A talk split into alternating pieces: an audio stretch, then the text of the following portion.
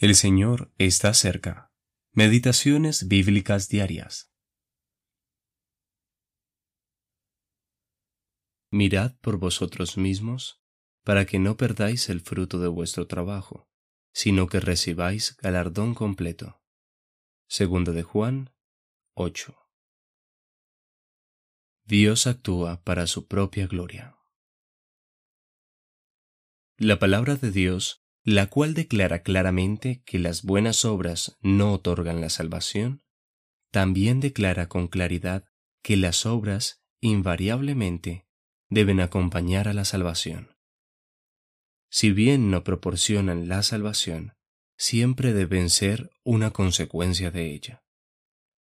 Aquellos que han sido hechos aceptos en el amado deben trabajar diligentemente para ser aceptables al amado. Es muy bueno que, con toda humildad de corazón, busquemos diariamente manifestar estas obras de gracia que evidencian la fe.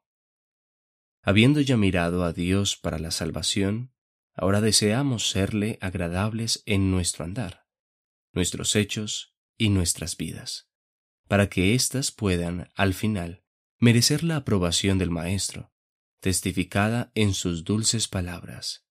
Bien, buen siervo y fiel.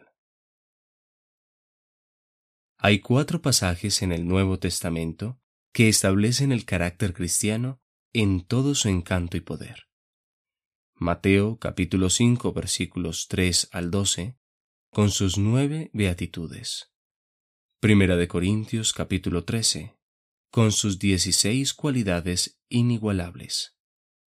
Gálatas capítulo 5 versículos 22 y 23, con su racimo de fruto celestial de nueve partes. Y segunda de Pedro capítulo 1 versículos 5 al 8, con su descripción de un cristiano plenamente desarrollado. Las palabras de Mateo capítulo 5 presentan un carácter aprendido en humildad, madurado por el sufrimiento, repleto de gentileza, pureza, y amor. Primera de Corintios capítulo 13 es probablemente la lista más noble de bellos pensamientos. Gálatas capítulo 5 muestra el secreto por el que podemos tener días celestiales sobre la tierra. Segunda de Pedro capítulo 1, dando por hecho que la fe es el fundamento, se eleva majestuosamente, paso a paso, hasta que la estructura se va coronando con aquel amor que es el cumplimiento de la ley. Juntas, estas cuatro porciones de la Biblia establecen una magnífica y completa filosofía de la vida cristiana.